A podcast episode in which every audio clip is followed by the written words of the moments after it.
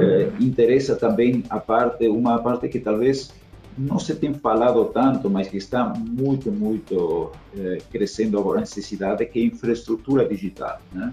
Uno não pensa muito em infraestrutura digital, mas são eh, todo esse de fibra óptica, são as torres de telefonia celular, enfim, tem muitas oportunidades e muita necessidade de investimento também para um país de extensão continental como o Brasil, de essa infraestrutura digital.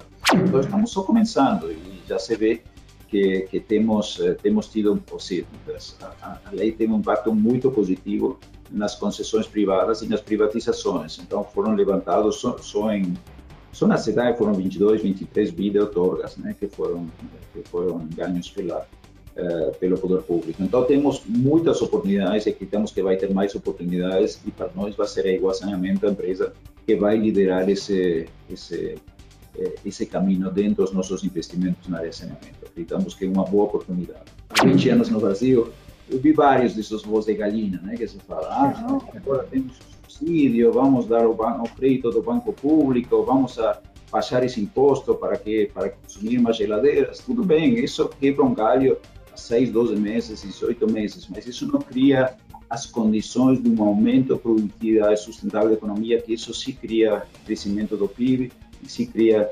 renda de forma sustentável e distribuição de renda. Então, o que faz isso são os investimentos a longo prazo que vão para aumentar a produtividade da economia, porque só a produtividade da economia do trabalhador é que vai fazer aumentar o, o, a renda dele. E isso deveria ser o foco. E esses são realmente os investimentos de longo prazo em áreas como infraestrutura, energia, isso abaratar o custo de energia, isso abaratar o custo de transporte, o custo de exportação, o custo de produção. Esse é o podcast do Café com Investidor, apresentado por Ralph Manzoni Jr. Olá, bem-vindos e bem-vindas ao Café com Investidor. Hoje eu converso com Rodolfo Spielmann. Ele é diretor-geral do CPP Investments para a América Latina. O CPP Investments é o fundo de pensão do Canadá. Rodolfo, muito obrigado por participar do Café com o Investidor.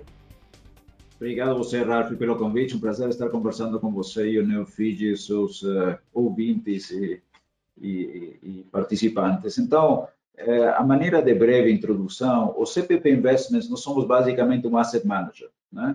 que temos um só cotista, que é o Canada Pension Plan, que é o Fundo de Previdência do Canadá. Então, o Fundo de Previdência do Canadá tem um benefício que é um fundo que está em superávit, arrecada mais dinheiro que paga para os aposentados. E isso ao longo dos últimos 20 anos. E disse que o nosso Asset Manager foi criado lá no ano 98, esses, eh, esses, eh, esse, esse, esse superávit foi acumulando e nós fomos investindo. E também conseguimos reinvestir todo o que sejam dividendos, juros e vendas de participações. Hoje esse fundo está com mais de 400 bilhões de, de dólares americanos sob administração e diversificando no mundo inteiro. Aqui na região América Latina, temos o nosso escritório em São Paulo e temos aproximadamente 10, 16 bi de dólares americanos eh, sob administração. Legal, Rodolfo. E desses 400 bilhões de dólares que, que vocês têm sob gestão, quanto estão aqui na América Latina e mais especificamente aqui no Brasil? Então, estamos com esses 16 bi, mais ou menos 4% do fundo global na América Latina, eh, e a metade desses 16 bi, eh, um pouco menos da metade, está no Brasil. São 8 bi, um pouco menos de 8 bi desses 16 estão no Brasil já investidos. E qual é o objetivo do fundo? Você se definiu como um asset management. Então, você não é nem um, um private equity. Que tipo de ativos vocês olham para investir aqui na região? Perfeito. Bom, pela nossa, pela nossa estrutura e pelo nosso tamanho, um, ehm, e por Canadá ser um país relativamente pequeno enquanto ao PIB, então nós logo tivemos que fazer duas coisas: diversificar internacionalmente enquanto geografias e diversificar enquanto asset classes. No início era muito public equity, private equity mas com o crescimento do fundo fomos entrando em outras áreas específicas de investimentos também, como área imobiliária, infraestrutura, de energia, área de crédito mesmo. E hoje somos um fundo que está presente em todas essas classes de ativos.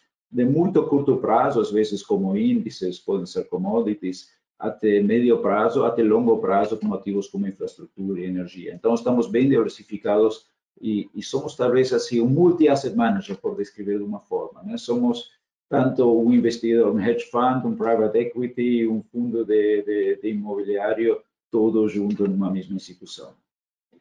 E vocês têm algum objetivo de taxa de retorno por ser um fundo que está ligado a um fundo de pensão do Canadá? Eu imagino que vocês devem, em algum momento, ter que dar esse retorno para que se pague essas pensões. É, qual que é o objetivo que vocês têm em relação a retorno para esse fundo? Bom, temos dois objetivos, em verdade. O primeiro objetivo é um objetivo que, em termos absolutos, 6% retorno em dólar nominal. Tendo uma inflação aproximada de 2%, dá um 4 real. Felizmente, nos últimos 10 anos, só para dar os últimos 10 anos, o nosso retorno foi por volta de 11% nominal em dólares. Então, criamos sim uma margem aí de, de, de, de, gordura, se quiser, para tempos, tempos piores, porque o nosso fundo é um é benefício definido. Então, temos que entregar esse 6% como mínimo, temos entregado 11%.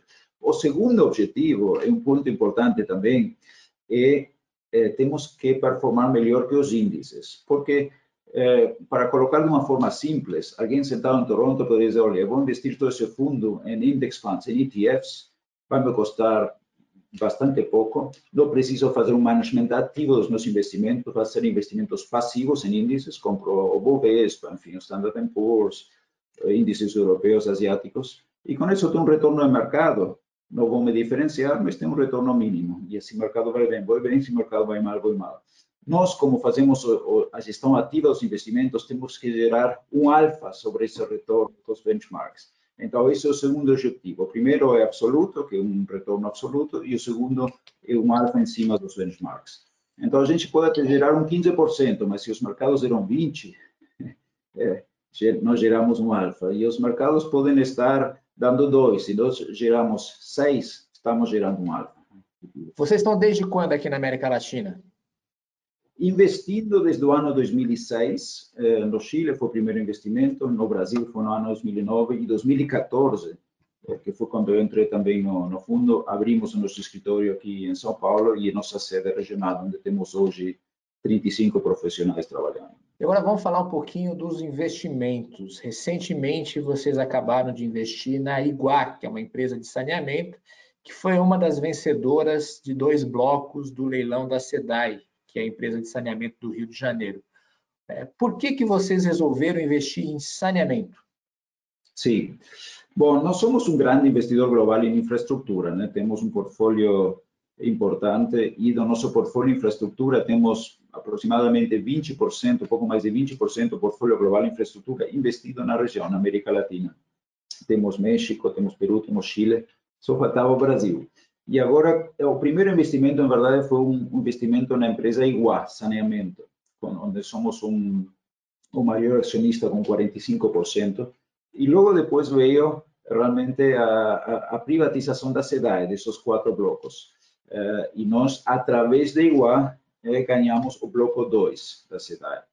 Eh, e isso foi um grande sucesso, com uma torga de 7,3 bi, mais investimentos de 2,7 bi na, ao longo de vários anos também na, na, concessão. Então, assim, é um investimento bastante importante para a empresa e para nós também. Né? Então, estamos muito, muito felizes. O porquê dessa área de saneamento? Porque acreditamos que é uma área que tem uma necessidade de grande investimento. Hoje temos 85% da população brasileira ainda sendo servida por um, empresas estatais, municipais, estaduais, e, e, com a grande necessidade de investimento e um déficit de serviço, não? que, que, tem impacto além do saneamento, tem impacto na saúde pública, tem impacto no meio ambiente, enfim, falta de coleta de esgoto uh, e, e, tudo mais. Então, vemos uma grande oportunidade de agregar valor, mas, obviamente, também vemos uma oportunidade dentro do nosso interesse em investimentos em infraestrutura, de gerar retornos estáveis a longo prazo. Neste caso, temos uma concessão de 35 anos, neste caso, se dá, e cada concessão vai ter um prazo Sim. diferente. Então, é uma perspectiva interessante, né? uma perspectiva de ter um, um retorno, é dizer, fazer uma gestão a longo prazo e ter um retorno a longo prazo interessante também. Há uma perspectiva, através da IGUA, de participar, então, de outros leilões de concessões que devem acontecer, estou me referindo especificamente à área de saneamento, ao longo de 2021 e 2022?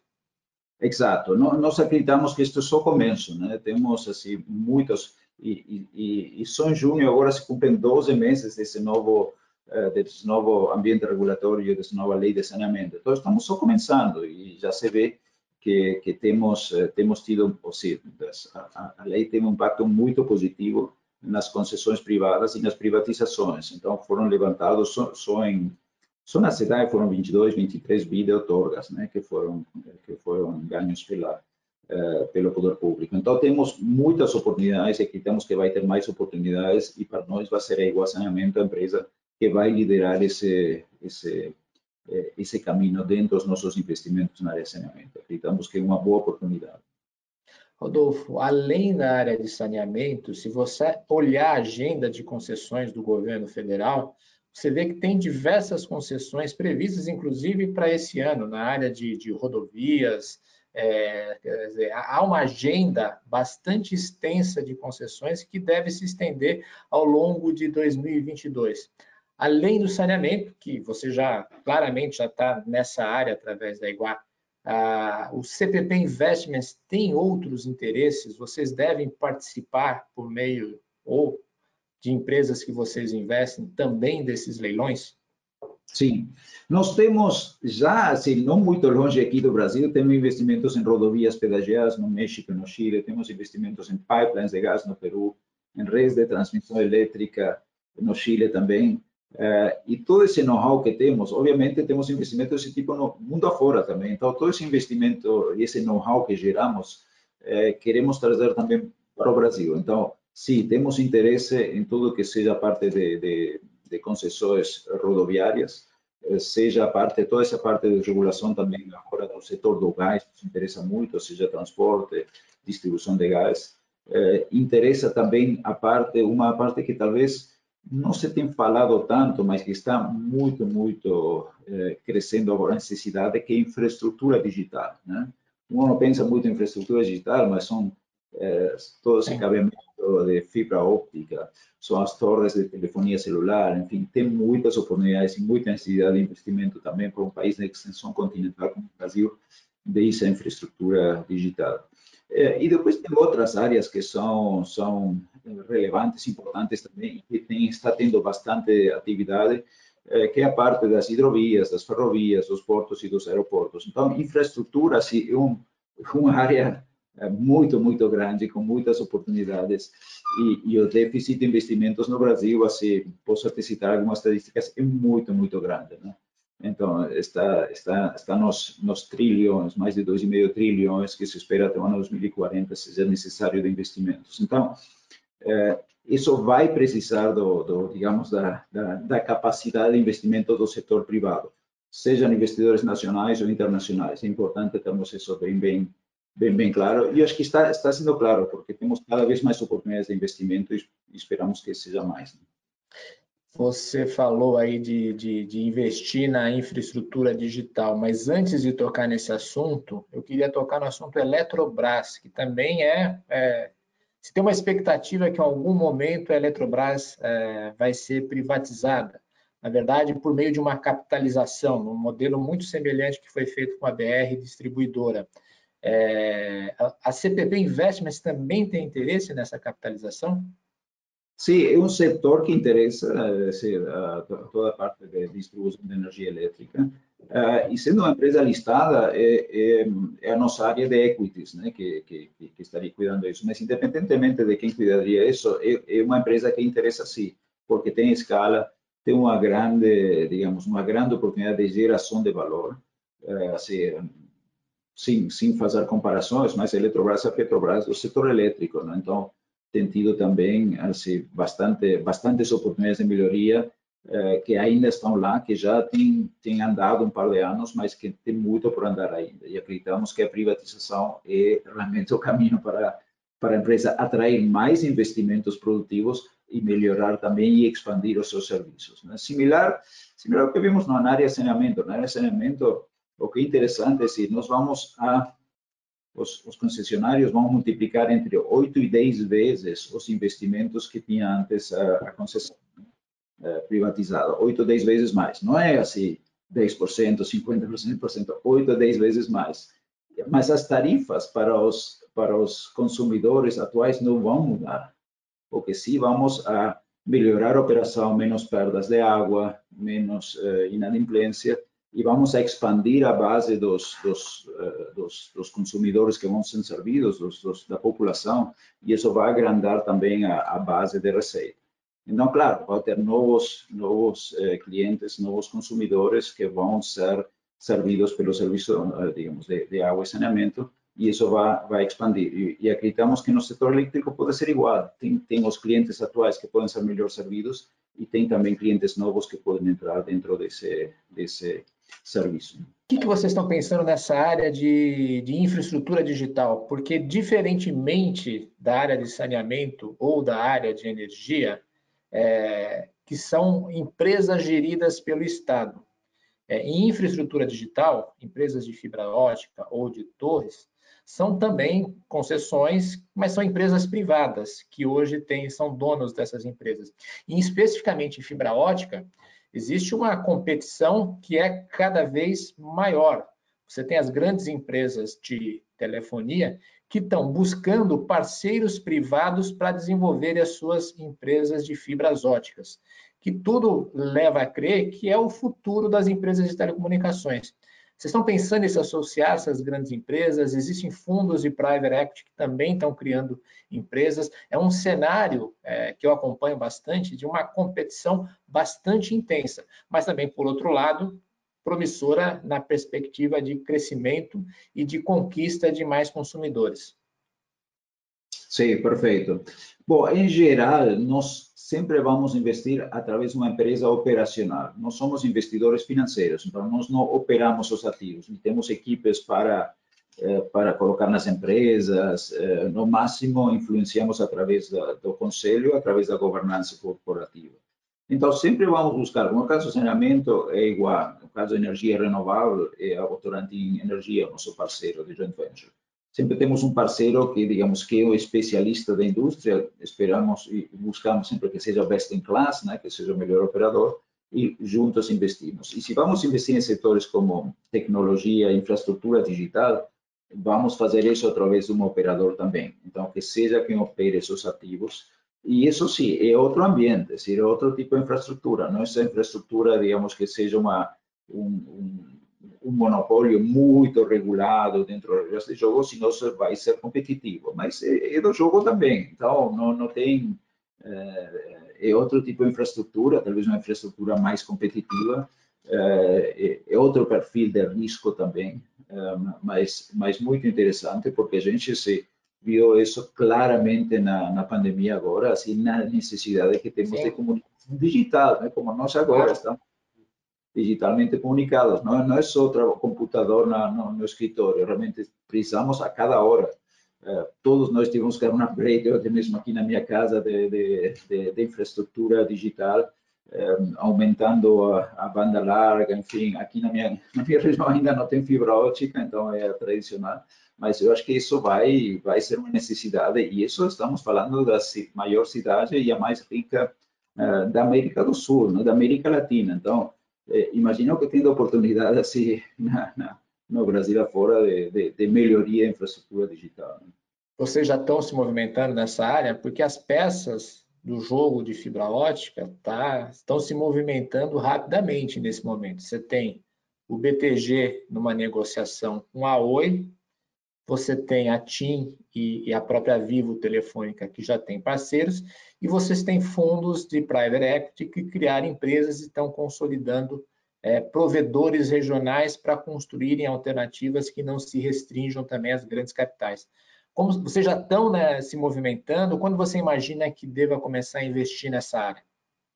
Oh, não, não, não, não gosto de fazer previsões, nem também não comentamos assim discussões específicas. Né? É, mas sim, estamos, estamos, estamos avaliando bem as oportunidades e, e sim, sim prazo, mas é um setor que nos interessa. Mas, obviamente, tem que ser duas condições. No primeiro, o parceiro que acreditamos que seja o melhor parceiro e os ativos têm que estar eh, com os retornos apropriados também. Então, eh, assim, num ambiente muito competitivo, temos que olhar as duas coisas, buscar primeiro o melhor parceiro e depois os ativos que vão dar os, os retornos também. Então, se se dão essas duas condições, como se viram eh, se darem algumas situações, como o caso do saneamento igual, eh, vamos, vamos se, se investir. Isso pode ser no curto prazo, pode ser no médio prazo também.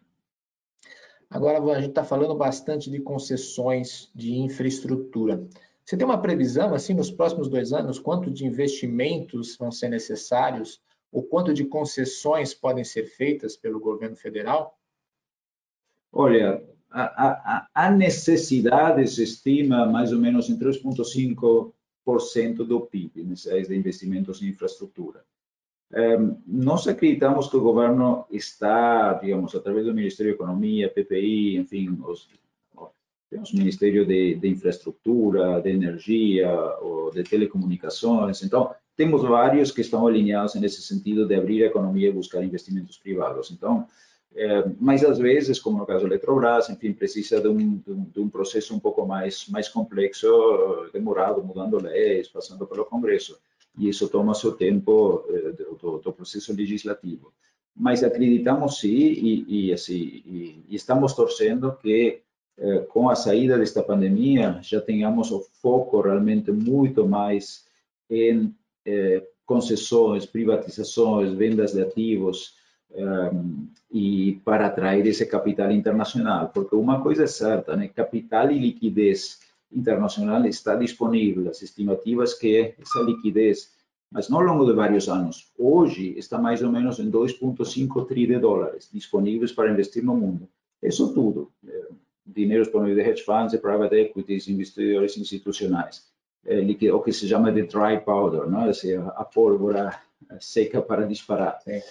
Então, assim, a gente fazer a lição de casa para atrair esse capital, né? Então, é, disponibilizar as oportunidades, fazer processos transparentes, com compliance boa, como foi o caso da SEDAI, que sejam totalmente, digamos, é, aceitáveis e, e, e, transparentes para todo tipo de investidor, seja é, brasileiro, seja latino-americano, internacional e isso se está dando. Então, vemos com bons olhos como está se desenvolvendo, desenvolvendo todo esse programa de investimentos, mas daria para acelerar ainda mais. Se pensamos principalmente em privatizações, já estamos falando dos Correios, estamos falando da Eletrobras, então se está gerando uma dinâmica positiva, mas poderia, poderia, poderia acelerar, esperamos que acelere. Sim. É, essa é uma questão, porque esse governo foi eleito com uma agenda de privatizações bastante forte. É, como se avalia? É, porque a percepção, às vezes, é de que não se avançou na velocidade que se imaginava.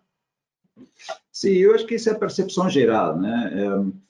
Quanto disso é pandemia, outro tipo de desafios, é difícil dizer, mas certamente a pandemia fez com que o foco estivesse muito mais no auxílio emergencial, em, em realmente focar eh, em melhorar o sistema de saúde, eh, os hospitais de campanha e tudo mais, e muito mais recursos para esse setor, eh, e com isso também, digamos, o espaço fiscal que se tinha investido nesse setor. E era uma necessidade, foi uma situação extraordinária. Agora, já saindo dessa situação extraordinária, indo aos poucos à, normalidade, o PIB aparentemente este ano está crescendo já acima das expectativas, com 1,2% no primeiro trimestre, podemos realmente focar de novo na nossa na nossa agenda inicial e focar de nossa de novo nessa agenda de crescimento e de, de através dos investimentos, porque tem uma coisa que, que, que eu gosto de repetir que qual é a base do nosso crescimento a longo prazo, né? Assim, eu estou morando há, há 20 anos no Brasil, eu vi vários desses voos de galinha, né, que se fala, ah, agora temos o subsídio, vamos dar o, o crédito do banco público, vamos baixar esse imposto para que para consumir mais geladeiras, tudo bem, isso quebra um galho a 6, 12 meses, 18 meses, mas isso não cria as condições de um aumento da produtividade sustentável da economia, que isso se cria crescimento do PIB e se cria renda de forma sustentável e distribuição de renda. Então, o que faz isso são os investimentos a longo prazo que vão para aumentar a produtividade da economia, porque só a produtividade da economia do trabalhador é que vai fazer aumentar o, o, a renda dele. E isso deveria ser o foco. E esses são realmente os investimentos de longo prazo em áreas como infraestrutura, energia, isso abaratar o custo de energia, isso abaratar o custo de transporte, o custo de exportação, o custo de produção. E essa deveria ser de novo a agenda, não esse subsídio de curto prazo, que claro, às vezes se precisa emergencialmente para sair de uma pandemia, mas não, não essa receita do bolo para que o país cresça de forma eh, sustentável. Ô Rodolfo, a conversa que a gente está tendo aqui, se alguém parasse de ouvir agora, ia falar assim, pô, o CPP Investment é um fundo que só investe em infraestrutura. Você já falou que não, mas a gente precisa exemplificar isso. Por exemplo, você tem investimentos em shopping centers, você tem investimentos em academia de ginástica. É, ou seja, não tem nada a ver com infraestrutura. Então, shopping center, se eu não me engano, é a Alliance Sonai, e a academia de ginástica é a Smart Fit. Como que você faz aí um balanço entre infraestrutura e outros tipos de investimentos como esse que eu citei? Perfeito. Bom, nós temos uma área, já vou chegar na, em equities, mas temos uma área imobiliária muito grande. Então, investimos tanto em shopping centers como Aliança Sonai, investimos em prédios de escritório junto com, com a Cirela, investimos em galpões de logística, eh, que agora também estão bombando pela questão de e-commerce. E o quarto, quarta área de, de imobiliários, investimos em eh, residências para aluguel, é decir, financiamos construção não para vender, sino para manter no portfólio e alugar. E, com a Cirela também. Também com a Cirela e outro parceiro americano chamado Greystar, que são especialistas, o negócio chama Multifamily, basicamente são residenciais para aluguel. Conceito muito bom e cada vez mais eh, com, com, com, os tempos atuais que as pessoas, eh, sobretudo gerações mais jovens, não necessariamente querem comprar, pagar 25 anos de, de hipoteca e depois nunca, nunca sair. É, dá muita mais flexibilidade. Então, essa é uma área, e essa é a área da Aliança Sonai, como empresa listada, nós somos o maior acionista. Outra área que temos é, muito importante é a área de equities. Na área de equities investimos tanto em empresas listadas, alguns nomes que eu posso citar, é a B3, é a Equatorial, são algumas das empresas que temos no nosso portfólio, a PagSeguro, e temos várias outras também. Uh, e dentro dessa área equities temos também um, empresas que não estão listadas, que são capital fechado, basicamente. Uma delas é a SmartFit. E a SmartFit tem sido, tem sido um investimento, já é público, um, que vai fazer o IPO, não posso comentar porque estamos no, no quiet mas, mas basicamente esses são investimentos que a gente faz em áreas que são totalmente diferentes e também com outros horizontes, né? É decir, nós vamos queremos investir por vários anos nessas empresas, mas são empresas que estão listadas em bolsa, tem mais flexibilidade de comprar, vender também. Né? Mas sim, temos essa área de, de equities como área bastante importante e crescente também no nosso na nossa região nessa área de equity, você quer um, ser um investidor relevante com assento em conselho ou você tem participações minoritárias? Existe uma estratégia? Temos as duas opções. Tipicamente, assim, uma regra uh, geral é se temos abaixo de 10%, não vamos procurar ter um assento no conselho porque não justifica e a dedicação de tempo, porque tipicamente quem tem assento ao conselho são representantes de, da, da, maior parte da capital. Temos mais de 10%, vamos buscar um assento no conselho. Né? Então, em função do tipo de, de, situação, vamos buscar ou não uma posição de governança no conselho para, para digamos, eh, entender melhor, influenciar e, e, e ajudar a fazer a gestão através do conselho e da governança dessa empresa. Vai, vai depender muito da, nosso, da nossa, nossa alocação e nossa participação na empresa. Hoje, como é isso aqui no Brasil? Você citou a Alliance Sonai que vocês são um acionista relevante, vocês têm participação no conselho. Hoje é mais comum estar no conselho ou não? Bom, eh, temos, por exemplo, na, na, na Aliança Sonai temos dois assentos do conselho, né? Na, na Equatorial temos um assento no conselho. Então, vai depender de cada situação, mas eu diria que hoje, nas empresas listadas, é, é a exceção estarmos no conselho, porque não temos tantas listadas, participando de empresas listadas com, com shareholding de mais de 10%. Temos algumas outras privadas, onde obviamente sim participamos, um, e, mas que não estão listadas. E principalmente, assim, todos os investimentos em energia, os investimentos em infraestrutura, são tipicamente empresas que não estão listadas, não são, são de capital fechado. Legal, Rodolfo. Vamos falar um pouquinho agora da sua trajetória profissional. É, como que você é, começou a sua carreira e de que maneira você construiu ela até chegar a CPP Investments? Sim. Bom, eu comecei trabalhando no, no Deutsche Bank na Alemanha e na Espanha, né, na Europa. Há um tempinho já, um par de anos, e sempre gostei do, do, do, lado financeiro, do mercado financeiro. Depois fui fazer um master nos Estados Unidos, fiz o master em Wharton, o MBA, e voltei para trabalhar na Alemanha na Bain Company, em consultoria. Então, trabalhei por sete anos lá na, na Bain Company, um, trabalhei bastante no setor financeiro também, dando consultorias para bancos alemães e europeus em gerais. E depois, quando eh, a Bain estava abrindo escritório aqui na América Latina, com sede em São Paulo, eu fiz um, uma transferência. Primeiro fiz um projeto, depois fiz uma transferência permanente. Já estava com, com a minha família na, na, para vir para o Brasil. Isso foi começos do ano 2001. 2001, há 20 anos. E e foi aí que começamos a desenvolver o, o escritório, a base da, da Bain Company de consultoria, e foi crescendo e com o tempo também me fui dedicando mais à área financeira. No começo não, quando você é consultor começa a abrir o escritório, faz faz tudo, né? E aí fiz vários outros outros setores também.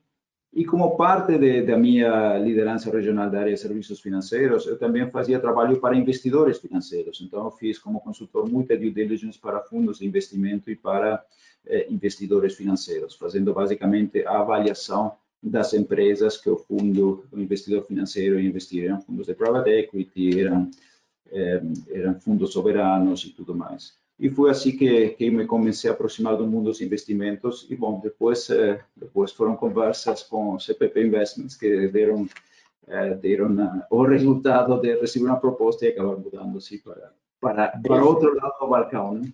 Sim, desde quando no, no CPP Investments? 2014. Desde 2014. Você falou, você é argentino, correto? Sim. Mas você falou de uma relação com empresas da Alemanha. Você morou na Alemanha?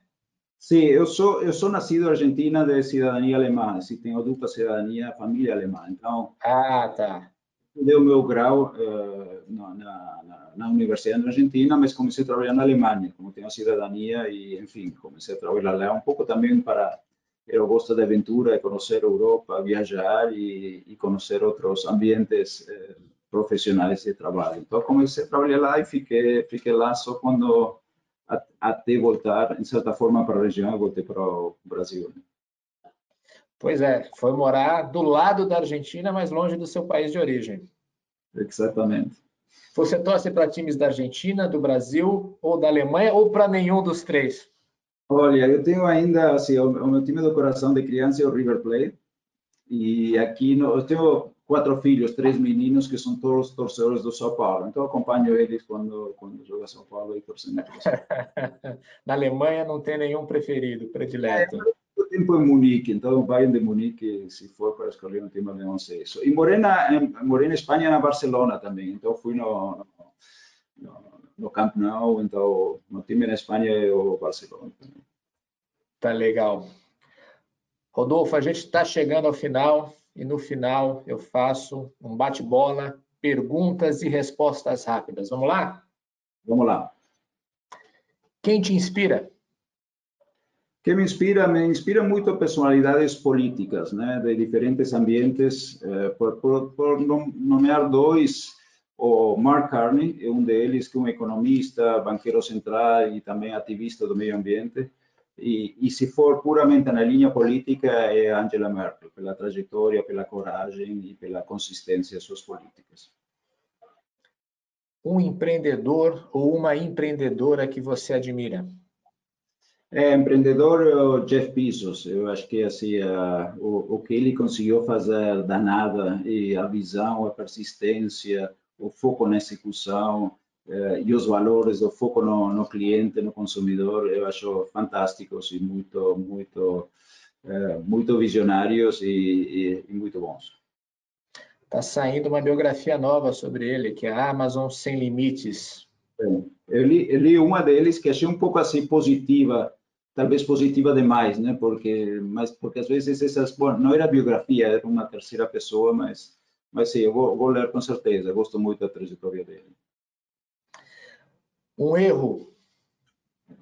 É, um erro que consistentemente eu tento evitar que aprendi é não fazer as decisões de pessoas cedo em qualquer tipo de situação.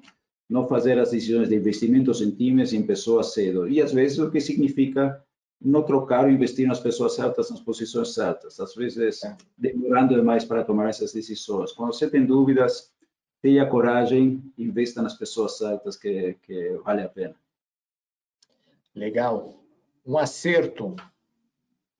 Uh, eu acho que foi vir da Alemanha, da Europa, um, de uma posição relativamente confortável, ao mundo mais empreendedor da consultoria aqui no ano 2001 para o Brasil e fazer crescer o negócio de uma base muito pequena, com extensão regional, escritórios em outros países e tudo mais. Eu acho que foi assim, vir de um mundo já relativamente feito, evoluído, ao que era desbravar o mercado de consultoria. Foi muito interessante e foi um acerto. E muito divertido também. Imagino. Um livro? Um livro um, um livro que se chama, não muito conhecido aqui, mas se chama A Revolta do Atlas, do Ayn Rand. Um livro escrito já há várias décadas de uma imigrante russa que foi para os Estados Unidos. Um livro de ficção, mas fantástico, recomendo para qualquer um. Um pouco longo, mas é, é fantástico e muito válido para os dias de hoje também. E por fim, Rodolfo, um hobby. Um hobby, meu hobby favorito é produzir vinhos. Eu tenho uma pequena produção de vinhos em Mendoza. Ah, é? Sim. E passo tempo de menos, né? Mas faço um pouco a distância, mas sim, eu tenho uma produção lá, exporto também para o Brasil, exporto para outros países como Alemanha, China, Canadá, Suíça. Então, me diverte bastante e são os vinhos que eu gosto de beber também com os meus amigos. Então, tenho muito qual, qual, qual é o nome da sua vinícola? É, se chama assim, originalmente tem o meu sobrenome, Spielmann Estates. Então, e tem marcas, diferentes marcas para diferentes estilos de vinhos, mas tem o meu sobrenome, sim. Muito legal, então. Rodolfo, foi um prazer recebê-lo aqui no Café com o Investidor. Obrigado aí pela conversa. Obrigado, Ralf. Um prazer. Hein? E em qualquer momento tomamos uma taça de vinho quando acabe esta pandemia. Com certeza. Você ouviu o podcast do Café com Investidor, com a apresentação de Ralph Manzoni Jr. Para assistir nossos programas, acesse o nosso canal no YouTube Neofeed Brasil. Para receber notícias em seu e-mail, acesse o site www.neofeed.com.br e assine a nossa newsletter.